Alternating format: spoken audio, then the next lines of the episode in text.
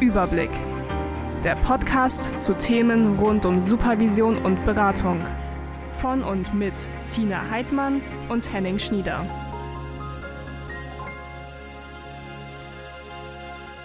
Hallo Henning. Hallo Tina. Wir sprechen heute über Gruppen und tauschen uns dazu aus, was Gruppen für eine Bedeutung haben für uns und für die Supervision. Und ähm, in der Vorbereitung habe ich so gedacht, warum ist das Thema so wichtig? Ähm, eigentlich ist ja klar, es ist wichtig, aber warum eigentlich? Und dachte so, naja, an der Auseinandersetzung mit Gruppen kommt man als Supervisor, Supervisorin eigentlich überhaupt nicht vorbei. Man muss sich damit auseinandersetzen, wie Gruppen funktionieren. Und auch, und das ist mir nochmal aufgefallen, mit den eigenen Erfahrungen, die man in Gruppe gemacht hat weil das immer wieder auch ein Stück weit reaktualisiert wird durch die Erfahrungen, äh, die man dann in diesen Gruppensettings hat in der Supervision. Und natürlich auch in Weiterbildung. Also wir sind ja auch in Weiterbildung zum Supervisor, zur Supervisorin in Gruppensettings unterwegs. Und auch da ähm, kann ich mich erinnern, und wir haben uns da auch schon öfter darüber unterhalten, sind immer wieder bestimmte Erfahrungen gemacht worden, die schon, wo es schon mal eine Erfahrung gab, die so ähnlich war. Mhm. Ja. Und ich habe so gedacht, auch in der Zeit vor allem, wie heilsam Gruppen sein können. Die können stärken, die können halten, das kann dich tragen. Aber sie haben auch genau die gegenteilige Kraft und können zerstörerisch sein und auch da genauso kraftvoll dich runterziehen. Ja. Und deswegen, Henning, möchte ich dich jetzt gern fragen, was sind deine oder was ist dein positivstes und auch dein negativstes Erlebnis mit Gruppe? Mhm. Soll ich mit positiv oder negativ anfangen? Das darfst du entscheiden. Hm, muss ich mal kurz überlegen. Ähm, ich, ich habe jetzt gerade gedacht, ähm, ich habe äh, gemerkt bei mir selber, als du anmoderiert hast, dass äh, mein Herz ganz doll angefangen ist zu schlagen. Und weißt du, was meins auch? Ja, ja, das ist total, man ist vulnerabel, wenn es um Gruppen geht, oder? Ja, ja, ja. Ähm, das ist vielleicht ein so ein Phänomen. Ähm, ich könnte ähm, ähm, also bei einer schlechten Erfahrung ähm, oder heftigen Erfahrung ähm, ähm muss ich häufig, häufig in Bezug ähm, auf Supervision an einen meiner ersten Supervisionen denken. Ähm, ist schon etliche Jahre her. bei einem Team in einer stationären Kinder- und Jugendhilfeeinrichtung und ich war dort, da war, äh, war es so, dass man drei Probesupervisionen machen musste. So und dann konnte das Team sich entscheiden, ob man zusammenarbeitet oder nicht und auch der Supervisor. Und ähm, das war die zweite Sitzung. Ähm, wir haben in der ersten Sitzung über einen Jungen gesprochen, 10, 11 Jahre alt, der nicht zur Schule ging. Ähm, und das Team, es war ein, war ein sehr junges Team, war sehr hilflos im Umgang mit diesem Kind. Ähm, und ich dachte eigentlich, wir hätten aber ähm, in der Supervision recht gut besprochen, ähm, was es sein könnte, woran es liegen könnte. Ähm, und dass auch sozusagen mehr, mehr Druck eventuell nicht hilft. Mhm.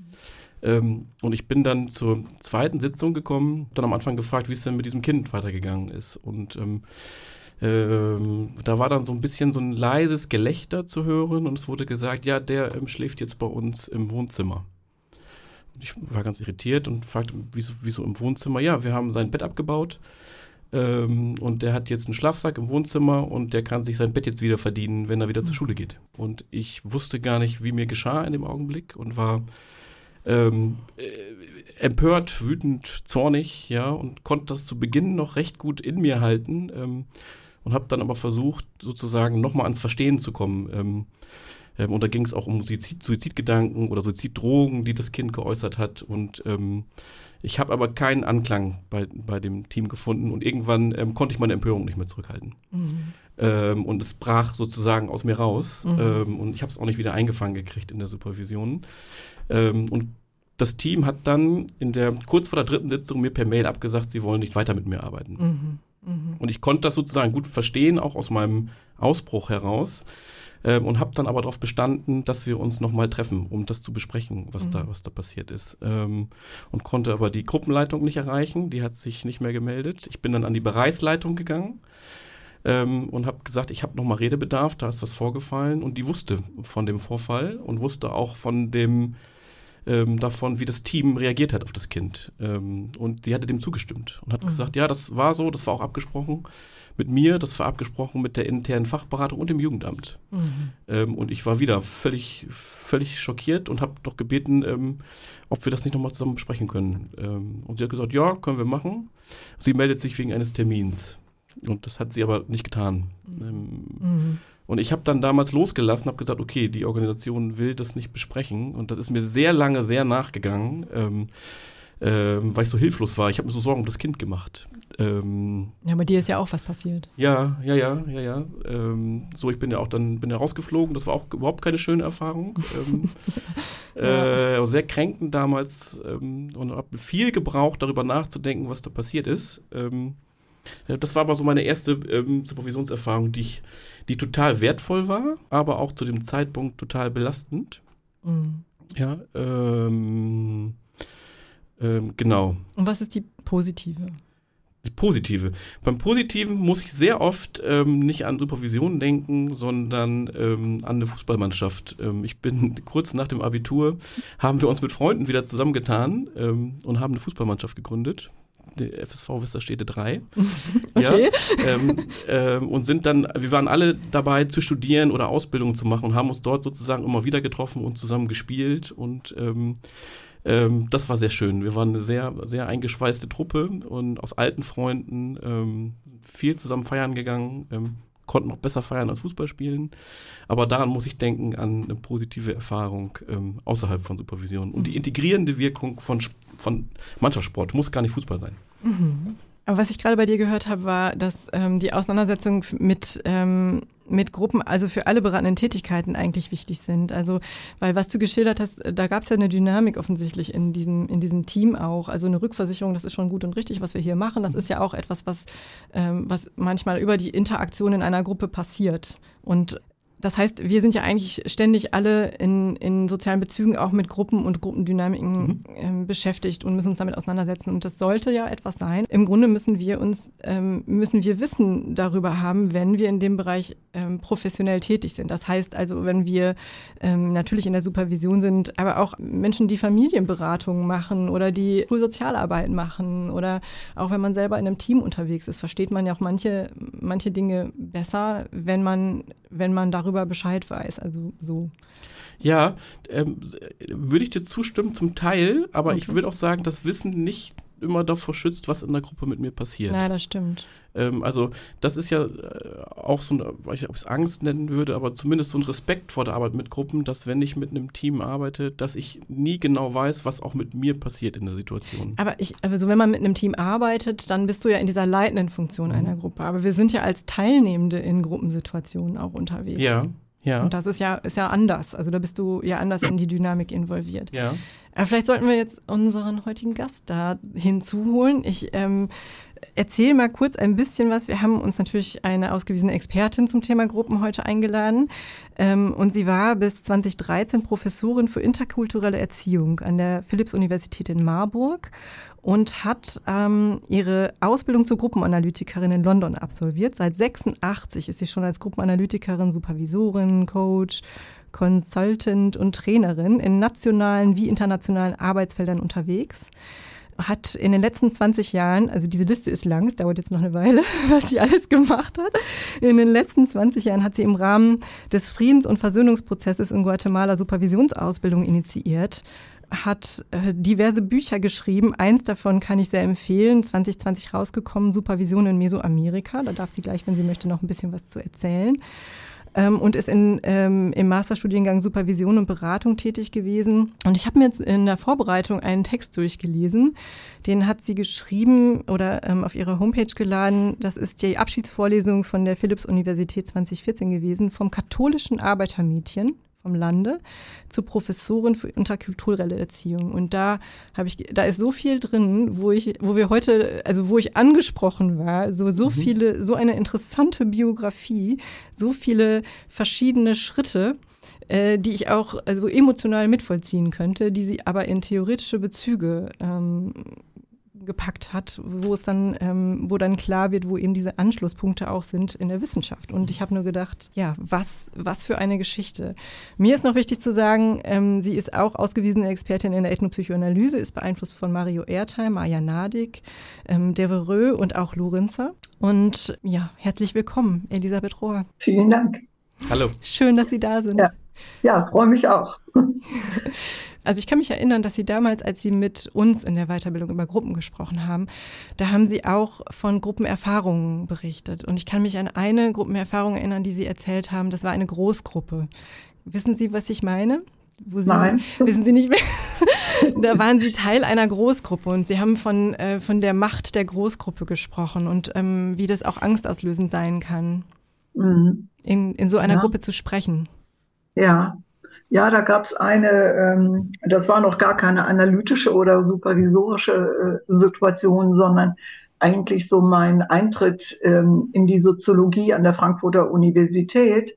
Denn zu der Zeit gab es hier ganz heftige ähm, äh, politische Auseinandersetzungen, äh, die auch, auch ja, auf den Straßen zum Teil ausgetragen wurden, die ganz erschreckend waren. Und daraufhin gab es eine äh, ja, eine äh, große Versammlung an der Universität, wo in einem riesen Hörsaal mit tausend Leuten oder so äh, darüber beraten wurde, wie es nun weitergeht und wie die nächste äh, Demonstration organisiert werden soll. Und ich war, glaube ich, gerade mal ein Semester an der Uni, kannte mich überhaupt noch nicht aus und war auch neu in Frankfurt, hatte von den ganzen politischen Auseinandersetzungen eigentlich wenig mitbekommen, weil ich bis dahin in den USA gelebt hatte und äh, war erschrocken über die Heftigkeit, über die Aggressivität, über diese ganze politische Dynamik, die plötzlich da war. Und dann wurde eben in diesem äh, Hörsaal wurde sehr rational darüber gesprochen, politisch auch hoch aufgeregt, wie soll morgen die Demonstration denn verlaufen? Und ich weiß nicht, wie mir geschah, aber ich hatte einen Tag vorher eine Auseinandersetzung äh, miterlebt, äh, wo Polizisten wirklich äh, furchtbar auf Demonstranten einfach einprügelten. Und ich hatte sowas überhaupt nie gesehen und bin dann geflüchtet. Und als es dann in diesem Hörsaal darum ging, dass wir morgen wieder und so weiter alle demonstrieren gehen sollen, es ging um Fahrpreiserhöhungen zu der Zeit. Und da dachte ich nur, wie, wie, wie soll das denn unter diesen Gewaltaspekten möglich sein? Und ich bin in diesem Hörsaal von tausend einfach ohne lange zu überlegen aufgestanden und habe gesagt, aber ich habe Angst, morgen äh, zur Demo zu gehen. War natürlich Schweigen im Walde. Sowas hatte da überhaupt noch nie jemand gewagt zu sagen. Mhm. Und äh, vorne auf dem Podium wusste auch kein Mensch mehr, was darauf zu sagen wäre. Aber noch zwei, drei Minuten später ging es dann einfach weiter. Aber ich war dann so erschrocken. Mhm. Ich bin dann aufgestanden und rausgegangen. Mhm.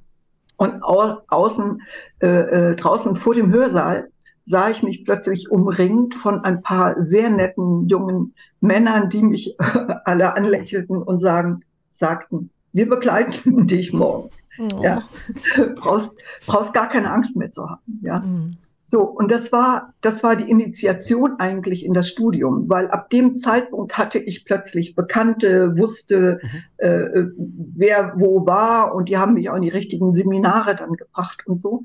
Und da dachte ich, hm, eigentlich eine spannende Situation, ja, dass ich von meiner Angst spreche und darüber Kontakte finde. Und zwar in einer vollkommen fremden äh, Situation, die jetzt nicht analytisch war, nicht supervisorisch war, sondern eine hoch aufgeladene politische Situation war. Und irgendwas hat da funktioniert, ja. Mhm. Also ich habe da Freunde fürs Leben gefunden. Mhm. Ja. Mhm. Das ist spannend. Sie sprachen von Initiation. Also dieser, dieser, also Gruppen sind ja auch immer, die haben Grenzen. Also es gibt, ähm, es gibt mhm. ein Innen und es gibt ein Außen. Und äh, wie wird man eigentlich in Gruppen aufgenommen? Und Sie haben jetzt hier gesagt, dass ähm, also dieser, dieses Aufstehen und sagen, dass Sie Angst haben, das hat dazu geführt, dass Sie in, in diese Gruppen aufgenommen wurden. Und mhm. ähm, ja, da würde mich mal interessieren, wie erleben Sie das? Sie sind ja sehr viel in Gruppen unterwegs. Ähm, ja. Wie erleben Sie diese Initiationsriten? Mhm. Ja, die sind äh, sehr unterschiedlich und da würde ich auch sagen, die sind interkulturell oder transkulturell auch sehr, sehr unterschiedlich. Ja, also in Lateinamerika lebe, erlebe ich die Initiation immer so, äh, dass die fast immer so ver verläuft, dass das sehr äh, störungsanfällig ist die Initiation, ja. Äh, fast alle kommen zu spät, fast niemand kommt pünktlich. Alle haben die, die wahnsinnigsten Entschuldigungen und Ausflüchte, warum man jetzt nicht pünktlich sein konnte und warum man nicht früher kommen könnte. Und man geht auch zwischendurch wieder weg, bleibt nicht bei den Fortbildungen dabei und so. Es ist etwas ganz, ganz Störanfälliges und man muss lange arbeiten und auch einen Weg finden, mit diesen Störungen ähm, umzugehen bis es gelingt, dass diese Initiation in die Gruppe gelingt. Und man braucht oft sehr, sehr lange mhm. und auch sehr viel an Empathie und Sensibilität. Also sozusagen mit der deutschen Haltung hinzugehen und sagen, zu sagen, ihr habt nun alle pünktlich zu sein, ja, oder jeden Morgen mit großem Vorwurf zu sagen, ja, warum kommen Sie denn zu spät, ja? Mhm. Das geht gar nicht. Mhm. Also es funktioniert erstens nicht und zweitens hm, äh, ver, ähm, verstärkt es den Widerstand. Also was ich dann aber auch erst nach Jahren gelernt habe, zu fragen, warum seid ihr zu spät? Mhm. Und dann kamen plötzlich äh, Geschichten. Dann kamen Geschichten, äh, dass sie äh, fast überfallen worden wären auf dem Weg äh, zu der Veranstaltung, dass ähm, jemand versucht hat, ihr Auto aufzumachen, während sie drin saßen und die, den Geldbeutel oder die Tasche zu klauen, dass in die Busse junge Männer reinstürmten und den Busfahrer überfielen. Also es gab dann plötzlich eine Masse an Geschichten, wo ich dachte, ja, so ist es in Lateinamerika. Man steigt nicht einfach nur in den Bus und fährt zu der nächsten äh, Veranstaltung. Das, so ist das Leben hier nicht. Und man hat mir über diese Geschichten dann, als ich dann auch endlich mal gefragt habe, einfach sehr viel über ihren Alltag erzählt. Und damit konnte ich viel besser umgehen. Und dann hat sich das auch verringert, das zu spät kommen. Ja. Mhm. In Deutschland wird das ja eher sehr rigide gehandhabt. Ja, also es gibt eine Uhrzeit, 9 Uhr ist eben 9.00. Und, und dieses Zeitverständnis gibt es in Lateinamerika gar nicht. Da ist man, wenn man sagt, 9 Uhr fängt es an, dann ist man auch noch pünktlich, wenn man um 10 oder 10.30 Uhr kommt. Mhm. Also es gibt ein zirkuläres Zeitverständnis, das zu berücksichtigen ist. Mhm. Ja, und die Umstände sind eben auch anders. Das sind nicht diese großen wunderbar äh, gepflegten öffentlichen Verkehrsmittel, die dort mhm. vorhanden sind. Ja, äh, das ist eben anders und darauf muss man sich auch einstellen. Und die Initiation in eine Gruppe ist wirklich etwas sehr Essentielles. Ich kann mal von einem Beispiel erzählen aus einer ja, Fortbildungsgruppe auch, wo, wo mir aufgefallen ist, dass eigentlich alle ganz gut sich in dieser Gruppe arrangieren können und auch zu Wort kommen, wenn sie was zu sagen haben, auch Fragen stellen, wenn äh, da was unklar ist, bis auf einen jungen Mann, der zeigt immer die Hand. Ah der hebt die Hand und äh, signalisiert mir, dann sucht natürlich meinen Augenkontakt, signalisiert mir, ich will was sagen. Und äh, ich habe lange gebraucht, bevor ich, weil bevor ich verstanden habe, was will er mir denn eigentlich durch dieses Signal sagen? Ja, er will sich zu Wort melden, er hat was zu sagen und so. Aber warum macht er das auf diese Art und Weise? Nur er, alle anderen nicht. Dann habe ich nach einer Weile gedacht, er stellt eine ganz bestimmte Szene her. Ja, und ich arbeite sehr viel auch mit szenischem Verstehen und habe mich dann gefragt, ja, was ist das eigentlich für eine Szene, die er hier herstellt? Äh, und das Ähnliche passierte mir in ähm, Guatemala auch ganz häufig. Die Leute zeigen auf, wenn sie was zu sagen haben. Und dann dachte ich, ja, es ist eine Schüler-Lehrerinnen-Szene. Äh, ein Schüler meldet sich zu Wort und erwartet, dass die Lehrerin ihn dran nimmt und sagt, was wollen Sie denn sagen? Mhm. Also diese Übertragungssituation wird hergestellt. Er Schüler, ich Lehrerin, also ein großes Machtgefälle äh, eine große Hierarchie, also auch von oben, unten und so weiter. Und dann habe ich gedacht, ja, aber was ist es, was mich stört daran? Das könnte ja okay sein, ja? Nein, aber was mich, was mir dann klar geworden ist, was er vermeidet, ist, die anderen in der Gruppe anzuschauen und sozusagen intuitiv für sich einen Platz zu finden, wann es passt, dass er was sagt. Mhm. Und wann es jetzt richtig ist und auch angemessen ist, das, was er fragt oder zu sagen hat, jetzt einzubringen. Das heißt, er stellt nur eine Beziehung zu mir her, ja, aber hat die Gruppe aus dem Auge verloren. Mhm. Er hat auch dann die Verantwortung abgegeben. Also er hat ja Ihnen ja. signalisiert, hier, ich möchte reden und Sie mussten dann ja. ja darüber den Raum für ihn schaffen. Den hat er nicht ja, selber geschafft. Ganz genau, ganz mhm. genau. Und da habe ich gedacht, ah, da zeigt sich etwas, und das ist etwas, was ich an Gruppen so ja faszinierend finde. Äh, das ist eine ähm, pädagogische äh, Sozialisation, wenn man so will, die ganz speziell ist. Ja, also wie kann ich jetzt diesen jungen Mann dazu bringen, sozusagen sich in die Gruppe einzuordnen und die Gruppe im Blick zu behalten und dort seinen Raum zu finden mhm. und nicht diese Exklusivität mit mir herzustellen. Er vermeidet ja auch Aggressionen, die ihm vielleicht entgegenschlagen ja. oder eine Nichtbeachtung. Also das ja. ist ja auch immer in Gruppen so. Ich kann mich melden, ich kann einen Wortbeitrag bringen, aber es kann ja auch ja. sein, dass das gerade nicht zu dem passt, wo die Gruppe ist und dann wird es ignoriert. Genau. Dann reagiert da keiner Ganz drauf, genau. dann stehe ich im Regen. Und ähm, das gehört halt dazu. Ja, mhm. und vielleicht, genau. das hat er damit vermieden. Also er diese Form der Auseinandersetzung einfach negiert. Genau. Und da, dadurch wird für mich in der Gruppe etwas deutlich, nämlich das würde in einem einzelsupervisorischen Kontakt mit diesem jungen Mann ja überhaupt nicht auftauchen. Ja, da wäre dieses Problem, sage ich mal, wäre kein Problem, weil ich das wäre sowieso eine exklusive duale Beziehung und da taucht dieses Problem nicht auf, weil ich hätte ihn immer im Blick ja. und er könnte immer was sagen. Aber in einer Gruppe sich an den anderen zu orientieren und zu schauen, wo passe ich nun rein und vielleicht auch zu entscheiden, da passe ich jetzt nicht rein, da muss ich das für mich behalten, was eigentlich meine Frage ist, oder später nochmal stellen. Das finde ich eine viel größere Leistung. Ja. Ja. Und das finde ich eigentlich spannend an Gruppen. Äh, das ist schon ein anspruchsvolles Setting. Und nicht alle können auch gut damit umgehen. Mhm.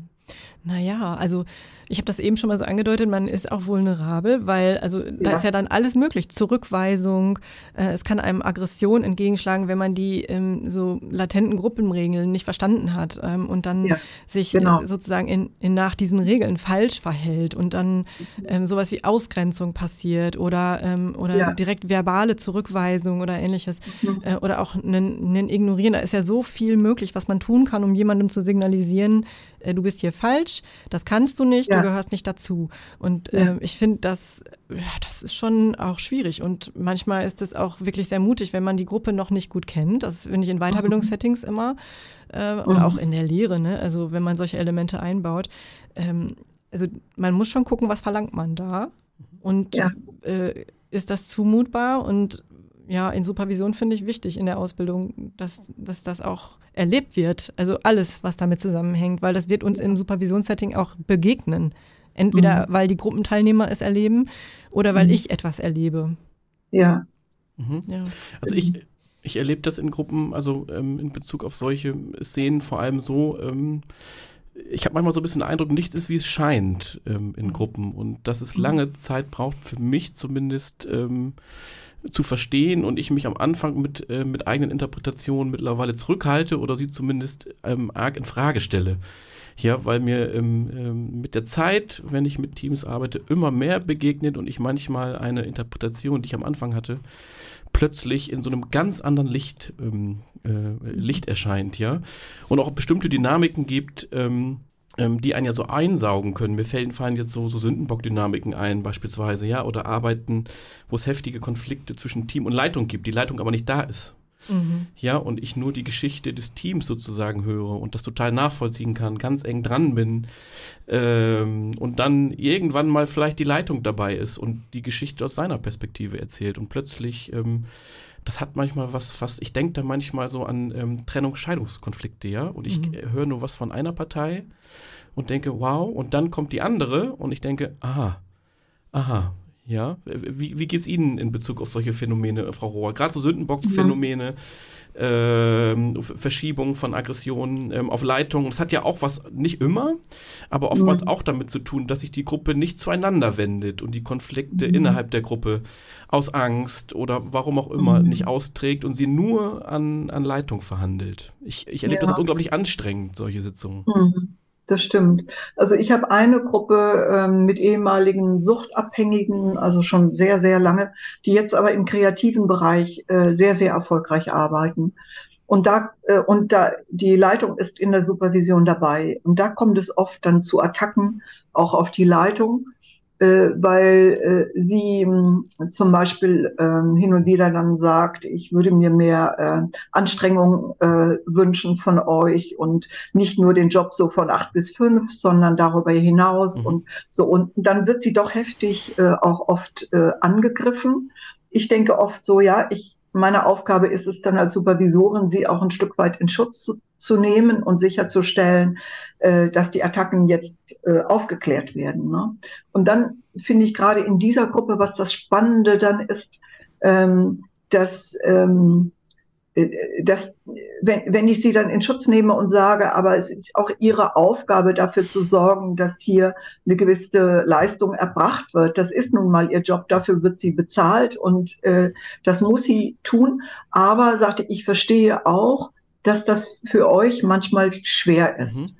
Und versuche das dann in die Gruppe zu bringen. Und dann kommen sehr häufig äh, sehr nachdenkliche Anmerkungen, die sagen, äh, sie hat ja recht, äh, wir sind einfach nicht so belastbar wie, sage ich mal, Leute, die nie eine Suchterkrankung hatten. Äh, eine junge Frau, die dann sagt, ich habe einfach nicht so viel Energie, ich mhm. würde ja gerne viel mehr, aber ich merke, ich bin einfach nicht so belastbar und ich gerate ganz schnell an meine Grenzen und dann kann ich nicht mehr weiter. Und die Leitung hier, die hat ja recht, aber ich kann einfach nicht mehr.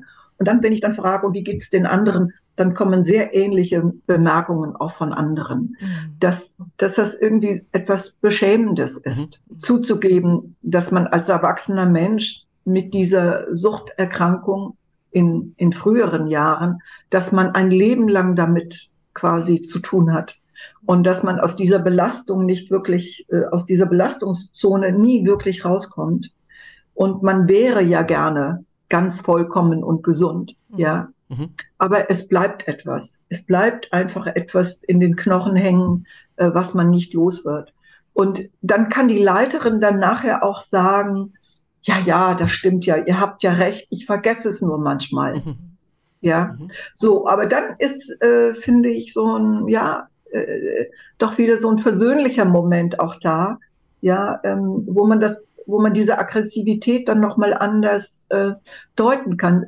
Sie ist die Leitung, sie ist dafür zuständig, dass Geld reinkommt, sie ist dafür zuständig, dass diese äh, kreativen Projekte weiterlaufen. Davon leben sie, das ist ihr äh, ihr Lohn, davon, dafür werden sie bezahlt. Ja, und sie muss halt gucken, dass das geht und dass es weitergeht, ja.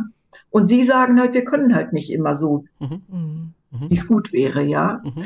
Aber dann so ein Verstehen herzustellen mhm. äh, zwischen der Leitung, die dann auch eben zugeben kann. Ich vergesse es manchmal, ja. Mhm. Da wird ja schön die Interdependenz deutlich zwischen Team ja. und Leitung. Also, ne, ja. ne, also eine Gruppe braucht immer irgendeine Form von Leitung. Wenn da keine ist, dann, dann wird das ja. informell geregelt. Es, irgendjemand genau. leitet es immer. Ähm, so, ja. Und braucht das? Es ist doch in der Gruppendynamik so, ja. dass irgendjemand immer Alpha ist, nicht dieselbe Person. Also wenn es, was weiß ich, ja. wenn es strukturell basisdemokratisch ist, dann kann das ja auch sein, dass das wechselt. Achso, also, das wäre jetzt meine Frage. Also, ja, ähm, die Alpha-Position, dass ja. sie dann wechselt. Aber äh, irgend, also, oder widersprechen Sie mir da, Frau? Ja, nee, ist richtig. Ja, dass da. Auch, Ne, das, also irgend, ja. gar nicht leiten geht halt irgendwie nicht, aber man kann unterschiedliche Positionen mhm. einnehmen in der, in der Dynamik mhm. der Gruppe. Aber hier gibt es ja strukturell eine Leitung. Mhm, in den genau. meisten Teams ist es ja so, dass es strukturell eine Leitung gibt. Und ähm, so, und natürlich passiert da was und es gibt ja auch Erwartungen gegenseitig. Und das finde ich ist in diesem Beispiel so schön deutlich geworden. Also das, ist, das Team hatte eine Erwartung an die Leitung, die Leitung hatte eine Erwartung an das Team. Und, mhm. ähm, und da steckt ja auch so ein bisschen Hilflosigkeit dann ähm, in, dieser, in dieser Interaktion oder in dieser Auseinandersetzung ähm, werde ich gehört, werde ich gesehen, werde ich verstanden, darf man mhm. das hier sagen, ähm, so wie wird das bewertet, äh, was für, für mhm. Zuschreibungen passieren, äh, wenn ich damit offen umgehe. Und das ist etwas, was wir, glaube ich, immer wieder ähm, erleben in, in diesen Gruppensettings. Mhm. Genau. Also ich finde, was so, was an dem Beispiel auch nochmal deutlich wird, was ich so wichtig an Gruppen finde, ist, dass es ähm, meiner Ansicht nach ein sehr demokratisches ähm, Setting ist. Ja, also jeder kann seine Meinung sagen und jeder und jede Meinung ist gleich gut. Ja, also es ist nicht eine Meinung besser als die andere oder so, äh, sondern wir werden ja auch so in der Supervisionsausbildung dahin gebracht, dass wir sagen, gut ist, wenn eine wirklich transparente Kommunikation zustande kommt und jeder sich zu einem Thema oder einem Problem äußert und durchaus da unterschiedliche Meinungen vertreten kann. Und dieses grundlegend politische Instrument der, der Gruppe finde ich, finde ich absolut ähm, essentiell in diesen Zeiten, ja. Also, wo jeder seine Meinung sagen kann, man von vornherein nicht sagen kann, also diese Richtung wollen wir jetzt nicht hören oder so, mhm. ja. Und, und was hinzukommt, das wäre aber auf einer, sagen wir, pädagogischen Ebene eben das Demokratische, dass es um Diversität geht. Also Gruppe an sich ist ein diverses äh, Gebilde. Da sitzen Leute mit unterschiedlichen äh, Persönlichkeiten, mit unterschiedlichen biografischen Erfahrungen, mit unterschiedlichen beruflichen äh, Positionen und äh, Einstellungen und Haltungen und so weiter.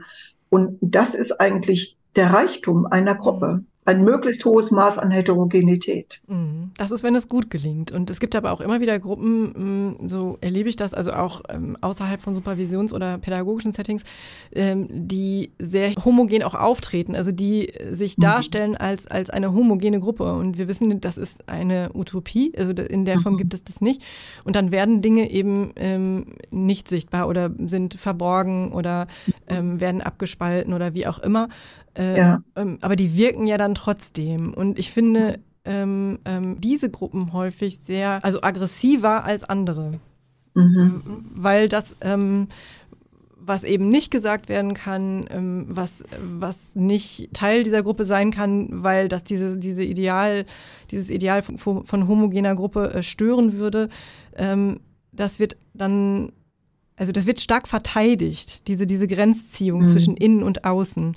Ähm, ja. Ja, also äh, mir, mir, geht das ähnlich. Also es sind ja Gruppen, bei denen vor allem, also dieses sozialpsychologische Phänomen des Groupthinks und der Konformität so, genau. ähm, so durchstößt. Ja, das war im Übrigen auch, glaube ich, eine, ähm, eine Schwierigkeit an der Gruppe, von der ich berichtet habe, ja, dass es da keinen gab, der ähm, dagegen gesprochen hat. Und das ähm, ist ja durchaus ein Phänomen, was in Supervision, ich muss jetzt gerade an Supervisionen denken, insbesondere im Feld der stationären Kinder- und Jugendhilfe, wenn es um Kinder und Jugendliche geht und um die Diskussion Diskussion, können sie in der Einrichtung bleiben, ja oder nein? Mhm. Ähm, und man dort manchmal, ähm, und das finde ich sehr anstrengend dann und auch schwierig, wenn für das Team sozusagen klar ist, das Kind muss gehen.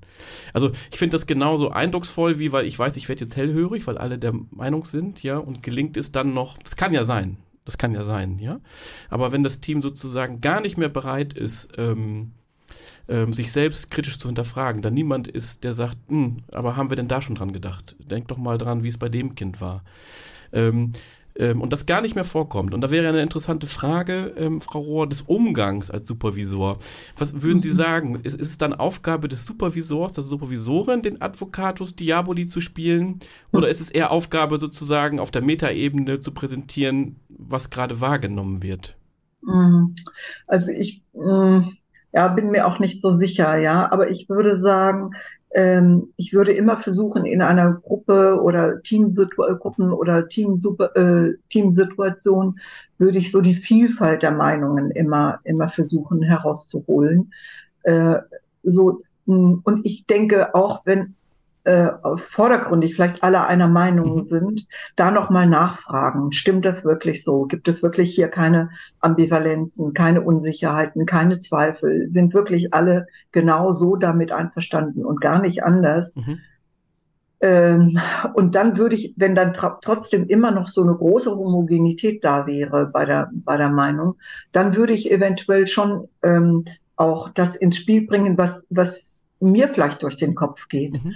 dass ich sage, hm, oh, das fällt mir schwer zu glauben, dass sie alle so einig sind. Mhm. Ähm, also ich würde fühlen oder ich fühle oder ich denke oder ich könnte mir vorstellen oder so, dann würde ich schon so meine Meinung äh, auch ein Stück weit als Hypothese mhm. anbieten mhm. und sagen, ähm, ist das denn so völlig ähm, daneben oder äh, würde bin ich damit alleine auch ja. mit dieser Auffassung und mit diesem Gefühl oder mit diesem Unbehagen jetzt in dieser Situation, dass wir uns, dass hier die, ähm, das Team so einig ist, ja. Mhm. Äh, geht das sonst noch jemand so? Und dann würde ich versuchen, schon das wieder in die Gruppe zu geben, mhm.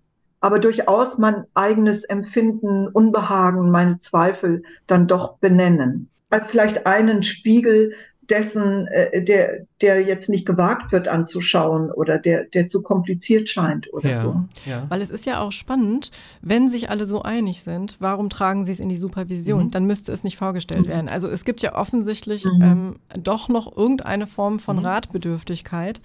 Ähm, oder oder wollen vielleicht eine Absolution mhm. haben, das weiß man nicht, aber das wäre für mich an der Stelle auch wichtig, dann herauszufinden, warum ist der Fall dann vorgestellt worden. Mhm. Ja, genau, genau.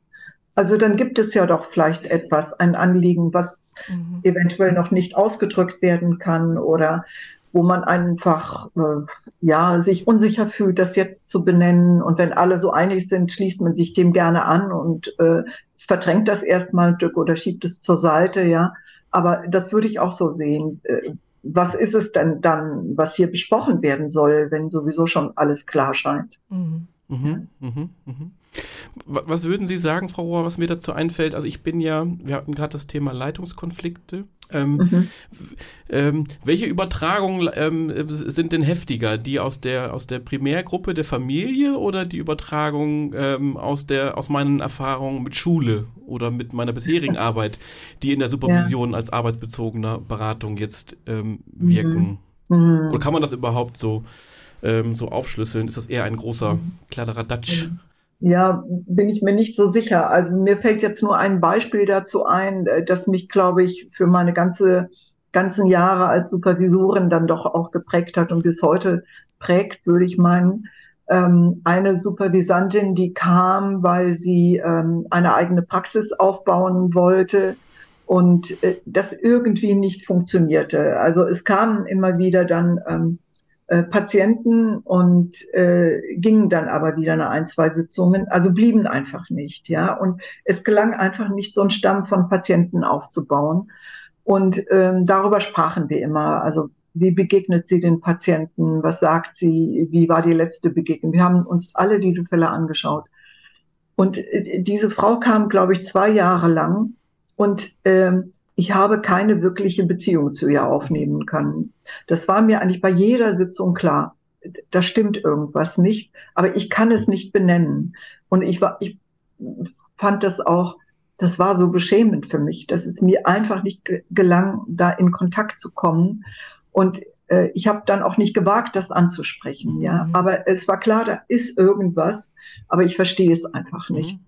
Und was klar war, äh, ist, sie kam, äh, sie kam von außerhalb und, und fuhr also mit dem Zug, um zu mir in die Supervisionspraxis zu kommen. Und sie kam immer. Sie kam immer, war immer pünktlich, ließ nie eine Sitzung ausfallen, war nie krank, verschob nie eine Sitzung. Und das gab mir schon zu denken, weil ich dachte, hoch, der, so ein Setting äh, hatte ich eigentlich noch kaum je, ja. dass keine Verschiebung, kein Ausfall, nie irgendwas war. Und trotzdem ich mich nie auf die Sitzung freute. Mhm. Ja? Und ich immer dachte, oh Mann, was ist da? Ich verstehe es einfach nicht.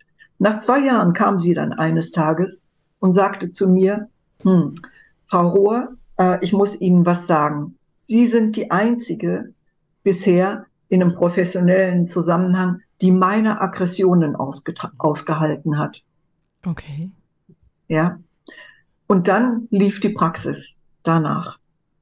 Ach, das ist ja spannend. Und was meinte sie denn jetzt mit ihren Aggressionen? Was ist das gewesen? Ja, sie hatte selber solche Widerstände eigentlich zu kommen. Und ähm, sie, sie verfolgte auch, also sie war anders ausgebildet als ich. Also körperpsychotherapeutisch, davon verstand ich eigentlich gar nichts. Und ähm, ich glaube, sie, sie spürte schon auch, dass ich hm, ja davon nichts verstand, wirklich, von, von ihrer eigentlichen Arbeit, aber auch nie so detailliert nachfragte. Mhm. Was macht sie? Äh, wie macht sie das? Ähm, warum macht sie dieses oder jenes? Also ich glaube, hm, von meiner Seite war meine Aggression die, dass ich einfach nicht genau nachfragte. Mhm. Und sie sich natürlich dann auch nicht wirklich gesehen und wahrgenommen fühlte. Mhm. Und trotzdem kam sie und konnte aber auch ihren Ärger, dass sie sich nicht gesehen und wahrgenommen fühlte, auch nicht zum Ausdruck bringen. Mhm. Es ging irgendwie nicht. Ich finde das ein, also ein eindrucksvolles Beispiel, äh, vor allem den, ähm, den Zeitaspekt, ja, also in der, ähm, in dieser schnellen Zeit. Und ich würde für mich auch immer, also für mich selbst sagen, dass ich auch Ergebnis ist vielleicht falsch, aber so das Gefühl nach Wirksamkeit schon ein hohes Bedürfnis.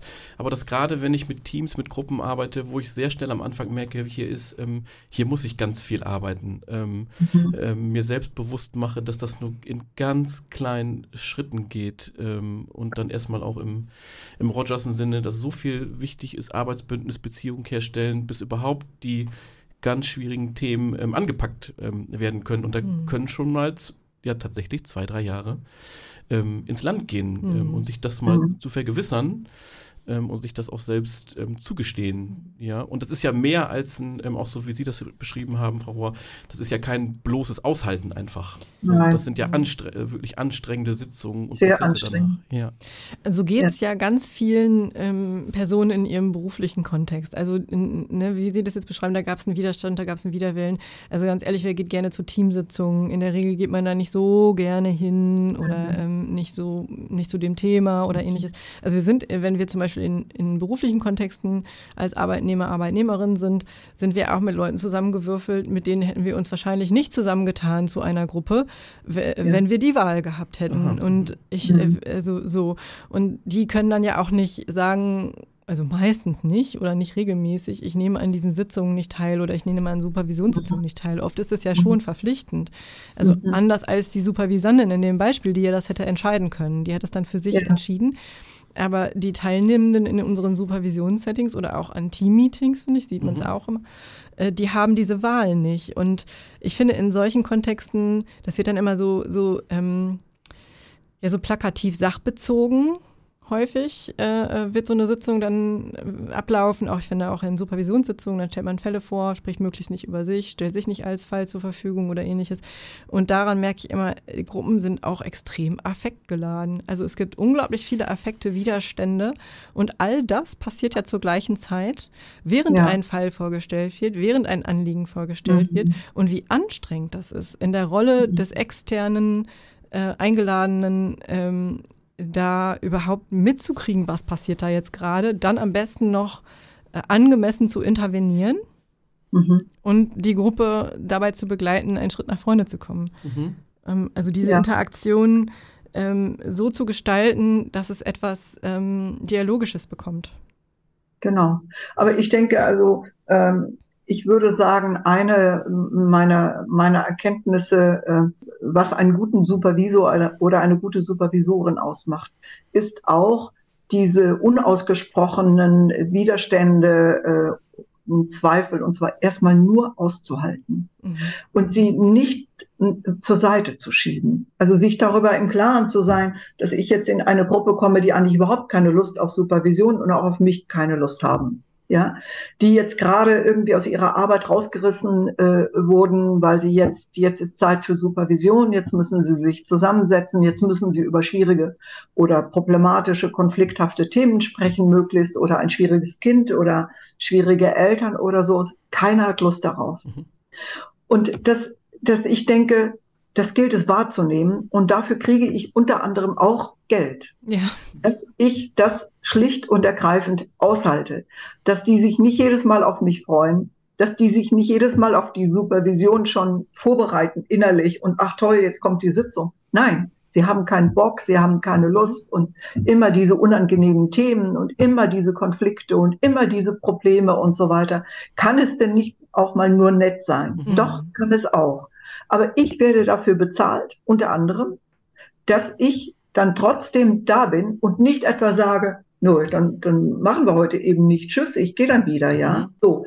Das wäre ja sozusagen im Alltag die vielleicht die, die ja. Situation, dass man sagt, ja, das darf ruhig sein, man muss nicht immer Lust haben, aber dann beenden wir das jetzt hier. Mhm. Nein, wir beenden es ja nicht, sondern wir setzen uns hin und haben den Anspruch, jetzt auch noch ernsthaft was zu bearbeiten. Mhm. Und ich finde, ja, mir fällt kein anderes Wort ein, aber ich denke, das gilt es auszuhalten.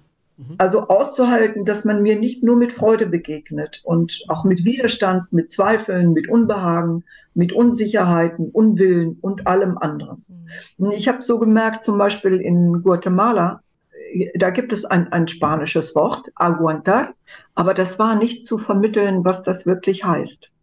Also die konnten das kaum begreifen, wenn ich versucht habe, zu vermitteln, was das heißt, dass ich dann trotzdem da bin, dass ich trotzdem äh, sage, wir haben jetzt anderthalb Stunden Zeit äh, und dass ich nicht böse werde zum Beispiel, dass ich äh, nicht dann aus ähm, Enttäuschung irgendwie äh, unangemessen reagiere, ja. Also das darf, das finde ich, ist die Professionalität. Äh, dass wir trotzdem, trotz aller Aggressivität oder trotz allen Widerstandes, der uns entgegenschlägt, dass wir professionell, zugewandt freundlich, aufnehmend und kommunikativ bleiben. Ja. Und nicht etwa sagen, wenn ihr heute nicht wollt, dann gehe ich halt. Ja, also auch innerlich nicht das sagen, macht mal, was ihr wollt und ihr könnt ja reden, worüber ihr lustig seid. Dann sage ich eben nichts. Nein, Mhm. ja, wir bleiben professionell und zugewandt und, und hoffen, dass wir die Situation gemeinsam in der Gruppe verstehen können und dass wir dann trotzdem zu einem guten Gespräch, zu einer guten Supervision kommen. Auch wenn das vielleicht nicht immer so gelingt, Mhm. aber hin und wieder vielleicht doch. Da sagen Sie was total Wichtiges, nämlich welche Funktion hat denn dann Gruppenleitung in dem Setting? Und was Sie beschreiben, ist ja ein ganz, ganz großes Maß von Verbindlichkeit und Mhm. Halt. Also Sie stellen Ja. darüber ja auch eine Berechenbarkeit her, ähm, dass man nach einer Weile weiß man, egal was hier passiert, ähm, sie wird nicht im Affekt auf uns reagieren. Und Mhm, genau. Gruppen beruhigen sich dann. Ja.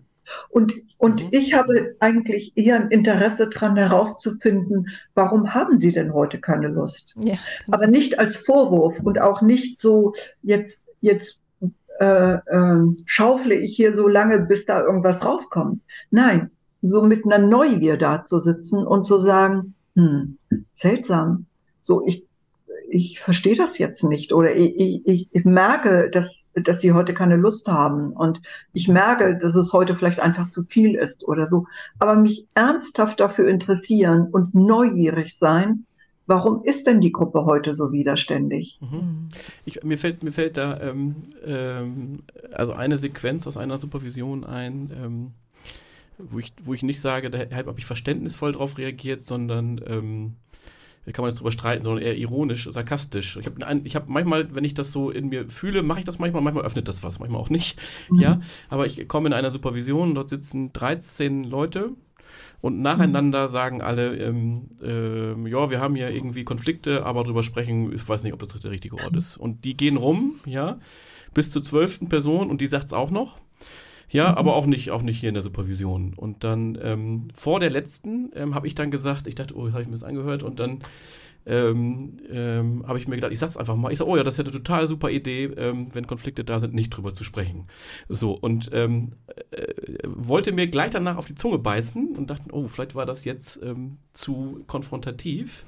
Aber danach kam noch jemand, ähm, eine Teilnehmerin, und, aus der platzte es dann raus, ja, und sie legte alles Mhm. offen, Mhm. was ihr gerade nicht passte. Und ähm, Mhm.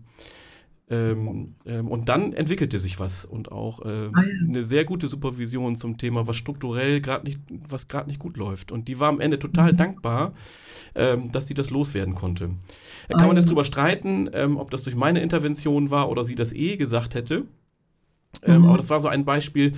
Ich habe das auch nicht besonders freundlich gesagt ähm, und habe mir Mhm. danach gedacht, aber vielleicht brauchte die Gruppe das auch mal als Spiegel. Ähm, Mhm. ähm, ähm, so eine Reaktion jetzt von einem externen, externen zu bekommen. Ähm, wenngleich ich Ihnen zustimmen würde, dass der interessierte Verstehensweg sehr viel häufiger ähm, was öffnet, als ähm, dann in solchen Augenblicken Mhm. ähm, zu konfrontativ zu sein. Ich weiß nicht, wie, wie deine Erfahrungen Äh, sind. Ich habe jetzt gerade gedacht, irgendwie war es ja ein Spiegel zu deren Aggression. Ne? Mhm. Also dieses, es gibt hier nichts zu besprechen, wir sitzen hier nur, das ist ja auch hochaggressiv. Mhm. Und im Grunde hast du da ja auch genau so aggressiv dann drauf reagiert, Mhm. was dann dazu geführt hat, vielleicht, dass diese letzte Teilnehmerin gesagt hat, ähm, ja, okay, jetzt ist der Boden sozusagen da, was zu sagen. Mhm. Ähm, was war deine Frage? Ähm, also, also meine, was, was mich umtreibt, ist die Frage, ja, das ist ja, also bei Gruppen ähm, äh, ist ja die Frage der Konfrontation nochmal eine sensiblere als vielleicht im Einzelsetting, weil ich auch immer die Mhm. Beschämung mitdenken muss ähm, und ähm, ich die Erfahrung gemacht habe, dass wenn ich konfrontiere, ich sehr gut bei mir sein muss und das am besten nicht aggressiv oder besonders wertend, sondern dass ich dann Ja. sage, okay, ich bin jetzt ganz bei mir und ich kann das souverän ähm, ähm, ähm, wohlwollend zur Verfügung stellen. Mhm. Wie sind da deine Erfahrungen?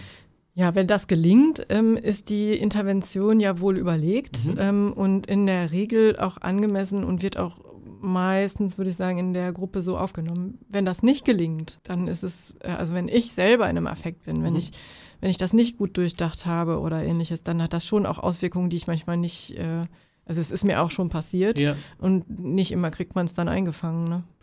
Meine Mhm. Erfahrung ist aber, also dann, also wenn mir das mal passiert ist und ich drüber nach, denke und ich das in der nächsten Sitzung zur Verfügung Ja. stelle, dass das eine unglaublich bindende Wirkung zwischen mir Genau. und der Gruppe hat. Also wenn ich sage, Mhm. kann es sein, dass ich da an der Ja. Stelle das und das, kennen Sie das woanders her? Das habe ich in einem Team Mhm. gehabt, ein Team der Jugendhilfe, ähm, ambulante Jugendhilfe. Da war das so, da war ich ähm, äh, sehr identifiziert mit einer Person in der Fallschilderung und habe das währenddessen auch schon gemerkt und dann auch schon gesagt, ähm, ich muss mich entschuldigen, ich bin hier aus der Rolle gefallen. Ja, und das haben die Mhm. sehr wohlwollend aufgenommen. Mhm. Mhm. Aber das hätte auch Mhm. anders laufen können. Also das hat dem Prozess, würde ich sagen, nicht geschadet, Mhm. aber ähm, das hätte auch ganz anders laufen können. Mhm. Mhm. Mhm. Ja. Also ich, ich denke, ähm, ja, es ist manchmal richtig schwierig, ähm, äh, da angemessen zu reagieren. Und manchmal, wenn ich dann gar nichts weiß, äh, wie, wie ich da jetzt reagieren könnte, hoffe ich immer, dass was aus der Gruppe kommt. Mhm. Dass irgendjemand in der Gruppe jetzt äh, dazu was sagen kann. Und das ist dann oft für die anderen leichter auch ähm, aufzunehmen, wenn es jemand von den Kollegen ist, der jetzt was sagt, ja. Mhm. Also warum hast du denn dieses oder jenes so äh, gesehen und verstehe ich gar nicht, kann ich überhaupt nicht nachvollziehen, es geht mir ganz anders oder so.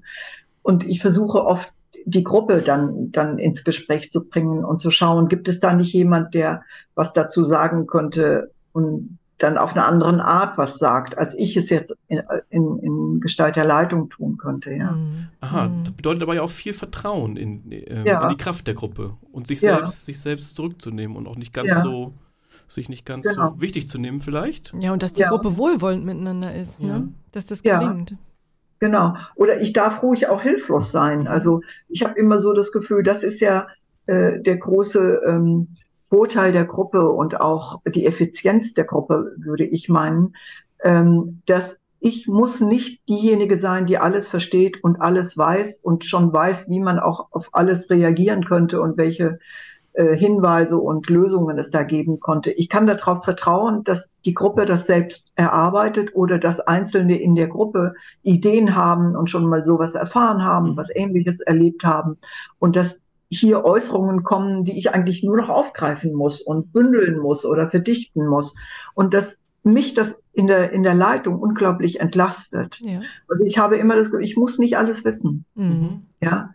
Und äh, das finde ich eigentlich eine, eine sehr komfortable äh, Position, ja. Ja, das Ich kann viel entspannter da sitzen, weil ich immer denke, erstens, ich darf auch sogar abschweifen, Mhm. weil auch wenn ich, wenn ich nicht jedes Wort jetzt höre, irgendjemand in der Gruppe ist schon da oder zwei, drei haben schon alles gehört. Und das kommt auch wieder. Die bringen das auch wieder ein. Ich kann einfach darauf vertrauen, Mhm. dass das schon wieder kommt. Wenn es wichtig ist, kommt es wieder. Mhm. Ja. Mhm. Sie haben jetzt gerade Aber ich gesagt, muss nicht alles aufhören. Ich muss nicht alles aufnehmen. ja, und Sie, Sie haben auch gesagt, Sie müssen nicht alles wissen. Was, was muss Nee. man denn wissen, wenn man in eine Gruppe geht? Was muss man wissen? Ja, also ich denke schon, es gibt sowas wie ein Professionswissen, ja, äh, über das man verfügen sollte. Also wie Gruppen funktionieren zum Beispiel. Also ähm, ich würde sagen, so eine der wichtigsten ähm, äh, Erkenntnisse über äh, Gruppendynamik ist zum Beispiel die, dass die Einsicht, dass wenn eine Person etwas sagt, äh, dass das in Varianten immer auf etwas trifft, was alle anderen auch denken oder fühlen oder äh, denen das ähnlich geht. Mhm. In Varianten, ja. Aber dass jede Aussage eines Einzelnen immer auf den, auf den Hintergrund der Gruppe trifft.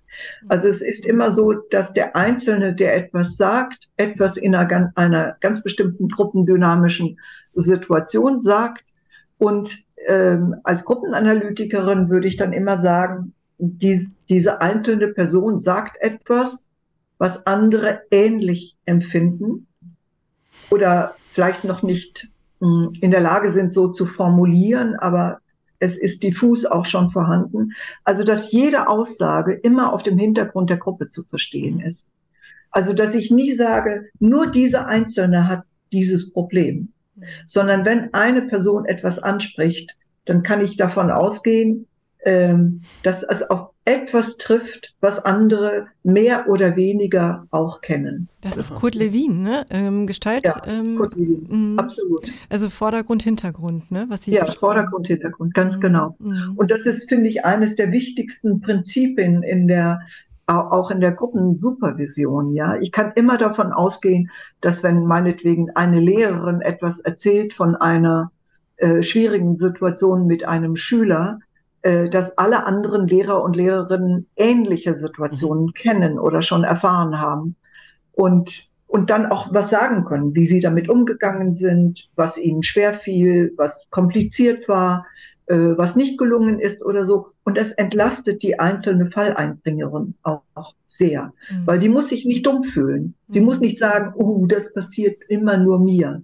Ja. Nein, es passiert auch acht anderen Kolleginnen und Kollegen mhm. in Varianten, ja. Also nie das Gleiche exakt, aber in Varianten. Und äh, das entlastet, das ist aber auch ungeheuer hilfreich. Und man kann ähm, als Lehrer oder Lehrerin von anderen Kollegen und Kolleginnen viel eher etwas aufnehmen als von der Supervisorin. Mhm. Ja, also da ist einfach diese Hierarchieebene nicht. Und diese kollegiale Peer Group äh, äh, Situation macht es viel leichter, sich auch zu schwierigen Einsichten äh, hinzubewegen, ja, und etwas aufzunehmen, was andere sagen. Das, und das ist so ein Vorteil von mhm. Gruppen. Mhm. Das ist ja dieses Haltende, dieses haltende Element auch ja. von Gruppen. Man fühlt sich verstanden, man ist nicht alleine, ja. man fühlt sich aufgehoben. Wie ist es genau. denn aber, wenn, wenn Gruppen ähm, auch was, ähm, ja, ich wollte jetzt gerade sagen, toxisches, haben wir dieser Begriff toxisch ja. ist so, so ein Modewort geworden. Wie ist es mit, ähm, ja, mir fällt gerade kein guter Begriff ein, also was vielleicht was Zerstörerisches oder was das Gegenteil von haltend, wenn jemand ähm, so etwas berichtet und dann alleine gelassen wird. Auch das kommt ja mhm. vor. Ja, also dann finde ich, ist es schon meine Aufgabe, dafür zu sorgen, äh, dass dieses, ähm, dass das thematisiert wird, dass mhm. sich jemand jetzt allein gelassen fühlt und äh, äh, sicherlich etwas formuliert hat, was von anderen so nicht geteilt wird und was von anderen auch abgelehnt wird. Mhm. Und äh, dass, dass ich sozusagen diese Situation dann versuche äh, klar zu machen. Äh, da gibt es jetzt eine schwierige Situation und einer fühlt sich vielleicht beschämt oder äh, ausgeschlossen auch mit dieser Meinung. Und ähm, ja, was machen wir nun mit der Situation? Und da finde ich wiederum, ich muss in der Gruppe nicht wissen, was wir jetzt damit, wie wir jetzt damit umzugehen haben, sondern ich kann das als Thema thematisieren, was jetzt ist. Und dann hoffen, dass wir gemeinsam in der Gruppe darüber sprechen können. Ja. Also auch ohne, dass ich jetzt wüsste, wie man damit schon genau umgeht. Aber jemand, dass jemand ausgeschlossen wird, würde ich immer thematisieren. Und was ist jetzt hier eigentlich passiert, dass das so, dass der Einzelne jetzt sich so fühlt? Mhm. Hm, was hat das auch mit dem Fall zu tun, der vorgestellt wurde? Äh, wurde da etwas projiziert äh, von dem Fall jetzt in die Gruppe? Mhm. Und wie kann ich das, auf welchen Ebenen kann ich einen Zugang finden? Mhm. Ja, und ich würde sagen, ja, ich muss suchen. Mhm. Also ich bin da nicht weise. Ich muss selber suchen und mit der Gruppe gemeinsam versuchen, äh, etwas zu verstehen. Mhm. Auch das, was toxisch ist oder was hochaggressiv ist oder ja, was so zerstörerisch vielleicht klingt, ja. Mhm. Ich muss das irgendwie zum Thema machen können, aber gutsam und ohne jemand anzuschwärzen mhm. und ohne äh, die Schuld jemand zuzuweisen, sondern versuchen zu verstehen, was ist passiert. Mhm. Ich habe hab noch mal eine Frage ähm, zur inneren Arbeit, ähm, Frau Rohr, in der Gruppe für unsere, ja. für unsere Zuhörenden. Wenn Sie nun Gruppensupervisionen machen und dort aufmerksam zuhören. Es wird ja ähm, oft dann in der Gruppenanalyse oder Psychoanalyse von der freischwebenden Aufmerksamkeit berichtet. Ja. Ähm, ähm, können Sie das vielleicht für unsere Zuhörenden nochmal beschreiben? Gehen Sie im Kopf Abwehrmechanismen durch oder gucken Sie darauf, was Ihnen plötzlich intuitiv einfällt? Haben Sie mhm. manchmal ähm, bestimmte Theorien im Kopf, wo Sie sagen, aha, das passt hier gerade, das könnte ich eventuell im Laufe der Sitzung zur Verfügung stellen, wenn Sie mhm. so von Ihrem inneren Handwerkszeug ähm, berichten mögen für unsere ja. Zuhörenden? Ja, von allem ein bisschen, würde ich sagen. Ja. Also einerseits würde ich sagen, ja, äh, ich lasse mich schon sehr gerne ähm, so mit, mittragen auch ähm, äh, in, in dem Gespräch und in der Falldarstellung.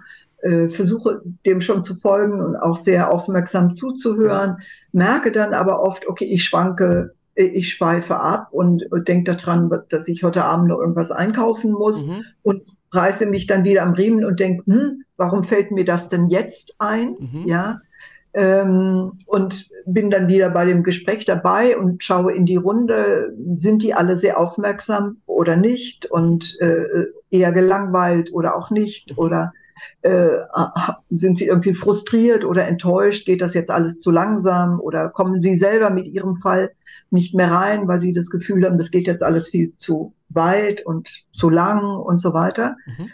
Also ich versuche dann schon äh, einerseits ja dieses freischwebende einfach zuzuhören und aufmerksam zuzuhören, aber auch zu registrieren, wie ich zuhöre. Also schweife ich oft ab, schweife ich wenig ab, bin ich sehr gefangen, auch emotional berührt von dem, was erzählt wird.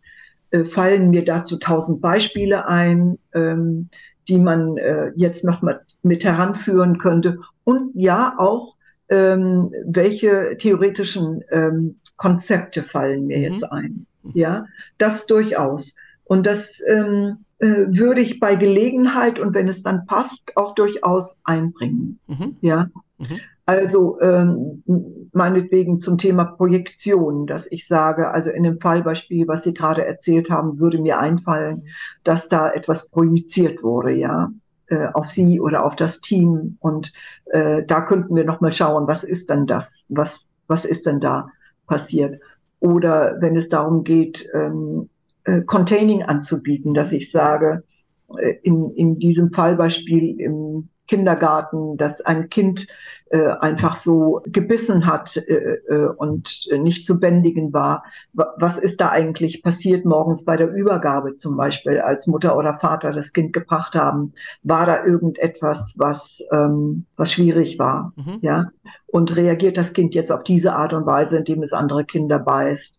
Ähm, was könnte das denn bedeuten? Mhm. Auch auf diesem regressiven Niveau. Mhm. Was könnte Regression jetzt hier darüber nochmal äh, ausdrücken. Ich versuche schon auch theoretische Konzepte mit einzubringen, aber ja, wenn es passt. Mhm. Und, und wenn ich mir vorstelle, dass es ähm, vermehrt auch Einsichten bringt. Ansonsten bleibt es bei mir auch in meinem Kopf, dass ich denke, mh, hm, darum geht's. Ähm, wie geht man im Kindergarten mit einem sehr regredierten Kind um? Oder einem Kind um, das einfach unglücklich ist, weil es sich alleine gelassen fühlt jetzt. Ja, aber ansonsten versuche ich eher so innerlich bei dem Fall sehr stark dabei zu bleiben und auch mich wirklich berühren zu lassen. Ja. Also das finde ich sehr wichtig, dass ich versuche, mich in die Situation hineinzufühlen und denke, hm, was, was ist denn da eigentlich? Da geht es so um einerseits beißen, ja, das ist ja was Aggressives, Attackierendes, aber was ist drunter? Was liegt da drunter? Vielleicht auch ganz viel Trauer oder Trennungsangst oder ja, noch viel zu früh die Trennung oder irgend sowas oder heute Morgen war es einfach nicht gut zu Hause. Mhm. So, also ich versuche schon, mich dann auch einzufühlen in die Situation, die geschildert wird. Ja, und, und falls dann, falls eine Gelegenheit ist, versuche ich das schon auch ein theoretischen Stück weit nochmal auf den Punkt zu bringen. Aber manchmal braucht es das auch nicht oder ist dann auch nicht angemessen, auf eine theoretische Ebene zu gehen. Dann bleibt es so. Aha, da habe ich jetzt gerade gedacht, das bedeutet ja auch, ähm, und ich kann das, ich habe jetzt gerade gemerkt, als Sie das ausgesprochen haben, vielleicht war das Kind einfach unglücklich, dass ich bei mir ähm, ja. ähm, sofort, ähm, ich sofort traurig war, obwohl wir gar nicht von dem konkreten ähm, mhm. Fall gesprochen haben. Und ich das auch kenne ähm, oder so mache, dass ich mich berühren lasse von dem Fall. Mhm. Das löst ja zum Teil bei mir selbst auch heftige Gefühle aus, wie Angst, wie Enttäuschung, ja. wie Einsamkeit. Ähm, die aber, wenn ich die dann möglicherweise ausspreche, weil sie kein anderer mhm. ausspricht, für die Gruppe mhm. sofort was Klärendes hat, was Beruhigendes, ja. was Verlangsamendes. Mhm. Ähm, aber für mich ja auch bedeutet, dass ich sehr, ähm, ja selbst auch ähm, mich sehr verletzbar machen muss in der Supervision, mhm. um was zu spüren. Ja, das stimmt. Sie haben mal gesagt, Frau Rohr, das erinnert mich an der Stelle, äh, Supervision machen, ohne sich verstricken zu lassen, geht nicht. Mhm. Genau. Ja, und, und ich glaube, dazu braucht man aber tatsächlich äh, viel Erfahrung, weil man, weil man sich sicher sein muss, dass man aus dieser Verstrickung auch wieder rausfindet. Mhm. Ja. Und, ähm, und dafür finde ich aber auch Supervision ein so, insbesondere in Gruppen, ein so wunderbares Lernfeld. Also ich kann da eintauchen, Punkt 6 Uhr abends und ich weiß, Punkt äh, halb acht hört das auch wieder auf. Also es ist ein begrenztes sich verstricken lassen, ein begrenztes Eintauchen, ein begrenztes auf einer ganz anderen Ebene äh, Geschichten an sich heranlassen, berühren lassen, äh, versuchen zu verstehen und so weiter. Es ist begrenzt, mhm. zeitlich begrenzt. Und das erleichtert das aber. Mhm. Und das finde ich aber wichtig, dass Menschen auch verstehen, ich komme abends um sechs und das ist die Zeit, wo ich über Schwieriges sprechen kann. Aber dieses Schwierige hört dann anderthalb Stunden später, ist das Gespräch darüber zumindest zu Ende. Also ich muss jetzt nicht den ganzen Abend hier sitzen und immer nochmal über diese Schwierigkeit sprechen, sondern die Supervision ist ein begrenzter Rahmen, gibt einen begrenzten Rahmen. Und das ist so etwas ganz Wichtiges, finde ich, im Leben, ja. Also man kann innerhalb von diesen anderthalb Stunden Schwieriges besprechbar machen. Und das entlastet, weil man weiß, ich muss das jetzt nicht drei, vier Stunden lang machen. Und ich kann mich jetzt darauf einlassen, ich fange um sechs Uhr an, aber um halb acht hört es auch auf. Mhm. Sie gehen ja. in den Raum rein und Sie verlassen ihn auch wieder. Ja, ganz genau. Ja. Und das ist etwas, was man im Leben mitnehmen kann, finde ich, ja. Weil äh, es gibt nicht für alles, was einem am Herzen liegt, immer einen Platz und immer eine Person, wo ich das dann deponieren kann. Sondern ich muss schauen, wann passt es? Wann kann der andere das hören? Ja, und das lernt man, finde ich, in der Supervision, dass in der Zeit ist die Zeit dafür da. In der Zeit ist der Raum dafür da. Ja, und in die Zeit, und die Zeit kann ich nutzen. Wenn ich die verstreichen lasse, dann muss ich eben 14 Tage oder einen Monat warten. Und dann ist vielleicht das Thema gar nicht mehr so dringend. Oder ja, habe ich es schon anders gelöst. Also ich muss lernen, dass die Zeit, die ich habe, der Raum, der dafür da ist, dass ich den dann nutze, wenn er da ist. Und das gilt fürs Leben insgesamt. Mhm. Ja, dass ich ja nicht einen Konflikt auf der Arbeitsstelle habe, dass ich dann darüber spreche, wann ich einen Raum finde dafür und auch vielleicht einen Raum herstelle dafür, weil anders, anders äh, ja, wird das so diffus dann und bleibt mhm. als grundlegende schwierige Stimmung immer vorhanden. Ich muss ja. die Situation nutzen können. Das ist aber tatsächlich etwas, ich glaube, das ist sehr schwer und vielleicht braucht man da wirklich sehr viel Erfahrung für. Ich erlebe das bei Supervisanten, aber auch im privaten Umfeld, wenn es ähm, etwas Krisenhaftes wird, also wenn äh, ein Konflikt ähm, nicht zu lösen ist und bleibt und ja. man das eben nicht auf diese Zeiten oder diese, diese Räume ähm, ähm in diesen Räumen und Zeiten platzieren kann, ähm, so, so, und man es dann ja auch nicht lösen kann, nicht besprechen kann, nicht reflektieren kann, dann, dann bleibt es irgendwie und ich glaube, ja. durch das Bleiben kann es was Krisenhaftes werden. Und dann ja. ähm, ist es irgendwann auch, ja, Sie haben es diffus genannt, weil es wird, ähm, es ist entgrenzt. Das ist eben nicht mhm. begrenzt auf den äh, Zeitraum oder ja. auf diesen, diesen Ort, wo man es besprechen kann. Und ähm, da entsteht genau. schon auch großer Leidensdruck. Ja, absolut. Mhm. Ja. Frau Rohr, ich ja. könnte noch eine Stunde mit Ihnen ja. sprechen. Wir ja. sind schon eine Stunde dabei. Aber wir wollen sie auch nicht über, wo wir hier über Zeit und Raum sprechen, über die Gebühr äh, beanspruchen. Und ähm, ich hätte aber schon noch ähm, eine Abschlussfrage, die mir wichtig wäre, ja. nämlich, und Sie haben eigentlich so auch schon dahin gesteuert ein bisschen, ähm, als Sie gesagt haben, das ist wichtig und das braucht es im Leben. Ähm, wenn Sie mit Studierenden der Supervision im Kontakt sind oder auch wenn Sie jetzt äh, überlegen, Erziehungswissenschaftler, Personen, ähm, die soziale Arbeit studieren oder ähnliches, was mhm. müssen die wissen? Über Gruppen. Mhm. Ah ja, ja. Äh, da, das ist noch mal ein großes Thema. Ja. Also ich finde oft, ich finde oft, ähm, so Pädagogen neigen sehr schnell dazu, alles zu pädagogisieren. Soziologen neigen dazu, alles sehr theoretisch äh, verstehen zu wollen und auf einer gesellschaftlichen Ebene einzuordnen. Ja, und ich finde Supervision ist noch mal wirklich eine andere Denke. Ja, man braucht eine andere Art zu denken. Man muss nicht das verlernen, was man schon kann. Man darf ja Pädagogin bleiben, man darf ja Soziologin bleiben. Keine Frage, ja. Aber man muss auf einer anderen Ebene denken lernen. Und ich denke so, ich weiß nicht, wer es gesagt hat, denken mit dem Herzen oder so. Das, das ist nochmal eine andere Haltung. Ja, also ich muss mich verstricken lassen können. Ich muss mich berühren lassen können ich muss ähm, nicht alles immer verstehen schon, oder aber ich muss auch nicht alles erklären können, ja. Aber ich muss bereit sein und neugierig bleiben, würde ich sagen. vor allem neugierig sein auf andere Menschen. Wie, wie mhm. denkt der? Wie fühlt die? Äh, was geht in ihnen vor? ähm, was ist jetzt wichtig in der Situation. Also ich muss grundsätzlich, glaube ich, neugierig sein für Menschen, für Menschen und ihre Lebens- und Berufssituationen, für das, was sie erleben, was sie erfahren. Also wirklich neugierig sein.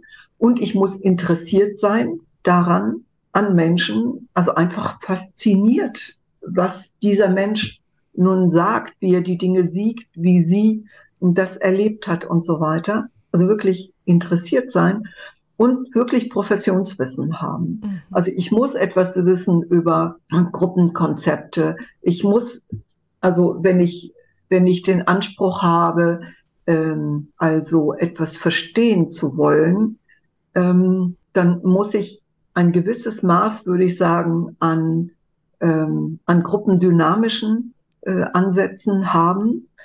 Äh, also sei es Gruppenanalyse oder äh, irgendwelche Gruppentheorien auf jeden Fall muss ich kennen.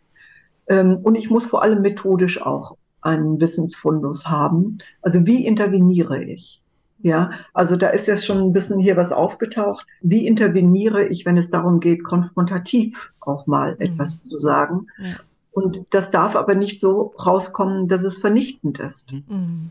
Mhm. Ja, also man muss sehr behutsam auch mit äh, Interventionen umgehen können. Und ich muss wissen, was es heißt, ähm, zu intervenieren, zu generalisieren, zu zusammenzufassen, etwas auf den Punkt zu bringen, etwas Unaufgeklärtes versuchen aufzudecken und so weiter. Also wenn ich äh, psychoanalytisch orientiert arbeite, muss ich Wissen haben über äh, Methoden und Theorien auch der Psychoanalyse, aber auch wenn ich systemisch arbeite, über systemische Theorie und Methode, wenn ich psychodramatisch arbeite, über Psychodrama, Theorie und Methode, da komme ich nicht drum herum. Und ich muss mich auch irgendwann, glaube ich, ein Stück weit entscheiden, mit welcher Methode arbeite ich. Mhm. Es gibt natürlich nicht die eine supervisorische Theorie oder die eine supervisorische Methode. Und wir arbeiten alle, glaube ich, auch mit dem Hintergrundwissen unserer ursprünglichen beruflichen Ausbildungen und äh, Orientierungen. Ja, wenn Sie Pädagogin sind, äh, kommt die Pädagogik immer auch mit in die Supervision hinein. Wenn ja. Sie Soziologin sind, kommt auch immer soziologisches Wissen mit hinein. Mhm. Und das ist auch sinnvoll, finde ich. Ja, es ist ähm, ja wir schöpfen aus vielen Quellen, wenn wir supervisorisch arbeiten. Und dafür sind wir dann auch die Experten und Expertinnen, weil wir nicht so eng gestrickt sind, ja. Mhm. Und von vornherein schon mit 20 Jahren Supervisoren sind. Ja. Wir werden Supervisoren sehr viel später im Leben und äh, haben meistens schon sehr viel eigene berufliche Erfahrungen und bauen darauf auf. Ja, und nehmen davon auch mit in, in unsere supervisorische Erfahrung etwas mit hinein. Mhm. Aber ich würde sagen, so die Grundhaltung ist die, neugierig und interessiert zu sein an Menschen und was Menschen tun und denken und fühlen. Und wenn, wenn ich dieses Interesse verloren hätte, dann würde ich sagen, dann ist es Zeit aufzuhören. Mhm.